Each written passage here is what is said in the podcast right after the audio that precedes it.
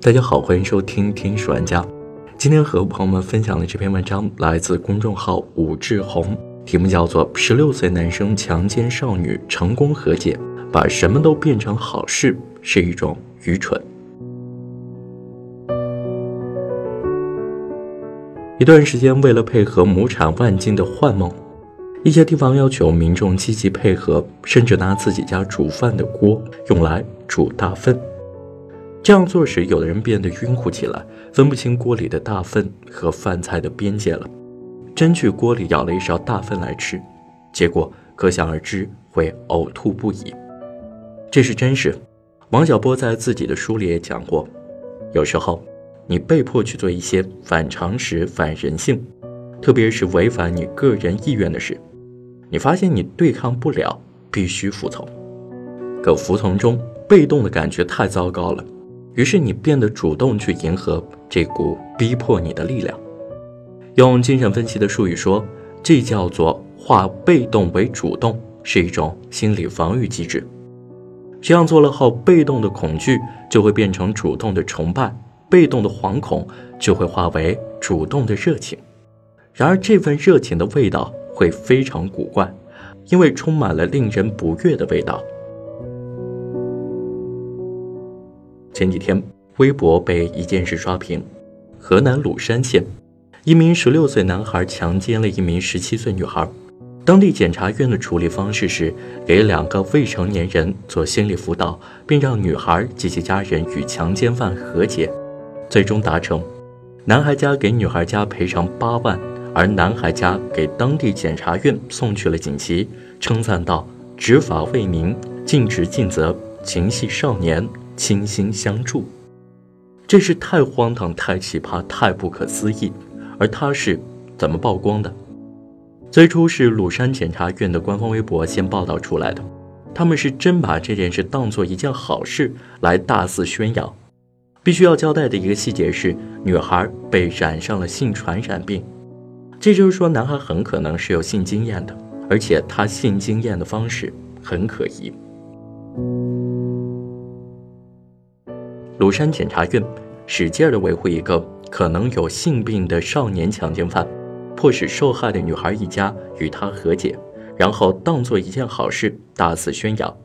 后来有记者梳理鲁山检察院微博时发现，今年三月，其官微还曾发布一篇促使故意杀人案双方和解的喜报。一高中生李某杀了人，经检察官介入后，双方和解，最终判三缓三的李某被取保候审，转入另一所高中就读。经评审，该案在河南省检察机关第二届未成年人检察精品十大案件中排名第七。他们做的如此坦荡，我的确不怀疑这背后有利益交易。我觉得这就是一种愚蠢的热情，这也是他最可怕的地方。它本来是一件非常糟糕的事，但因为这份愚蠢的热情如此浓烈，结果主要的色彩像是变成了荒诞。然而，不管他们怎么觉得好，这份荒诞中的恶臭味，任何一个正常人都可以闻到，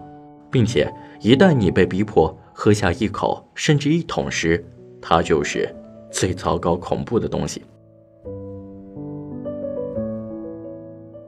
首先。愿这味儿能离开受害的女孩及其家人。为这件事写微博时，我想到了画家黄延斌的画作《大厕所》，就是在一个巨大无比的厕所内，人们在做着各种各样的事，例如吃饭、玩耍、讲课、升国旗等等。将这幅画作及其局部放到微博上后，很多人说这让他们想起了自己做过的恶心厕所梦。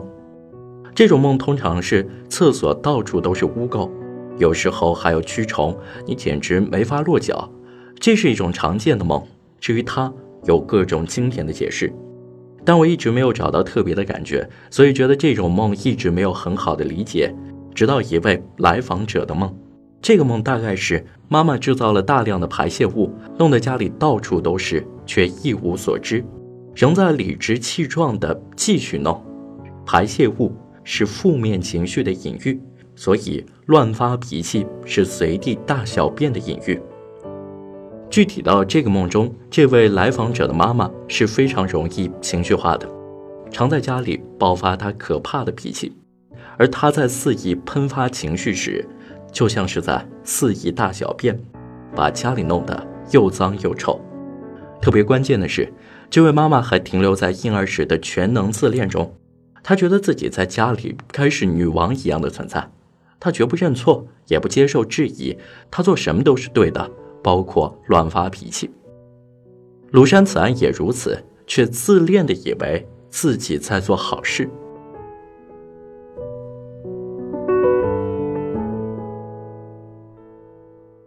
混沌与分化，是生命初期的一个关键心理命题。人需要从大统一的混沌走向细致的分化，具体就是知道我是我，你是你，知道是非对错，知道好坏，知道不能肆意的对别人乱发脾气，更不用说去攻击伤害别人身体。人是需要表达情绪，但这需要分场合，需要使用语言而不是暴力行为。并且需要理性表态，这一切可以归到一个简单的比喻上，即大小便请去厕所解决，并且还要及时处理，不能把厕所弄得很脏，更不能把客厅、厨房和卧室弄脏。从官方自媒体上看到，鲁山检察院被列为不起诉综合试点单位，可能这是这件事的直接原因，而背后的不分化的混沌逻辑是深层原因。即不管发生了什么冲突，哪怕是强奸杀人，要弄得像是可以变成好事似的。我们需要净化混沌逻辑，从混沌中分出是非、黑白、对错以及好坏，需要惩恶扬善，维护正义，而不是去和稀泥。还需要分化出个人与集体，特别是一个个个体来。就这件事中，如果首先尊重被侵害的女孩这个个体的充分权益，只怕是没法做出如此厚爱可能带性病的少年强奸犯的选择来，并且对于这位少年强奸犯来说，也需要让他明白，他不可以随地大小便，不可以强奸女性，否则会受到严重惩罚。因为全能自恋，很多人是绝不会自愿认错的，而直接的惩罚。可以让他们知道自己错了，同时也警戒更多的这类人，不可以随地大小便，不可以肆意伤害别人，这才是对他好，至少是对他的灵魂更好。要从大厕所一般的梦魇中出来，首先需要识别污垢的存在，并好好去处理，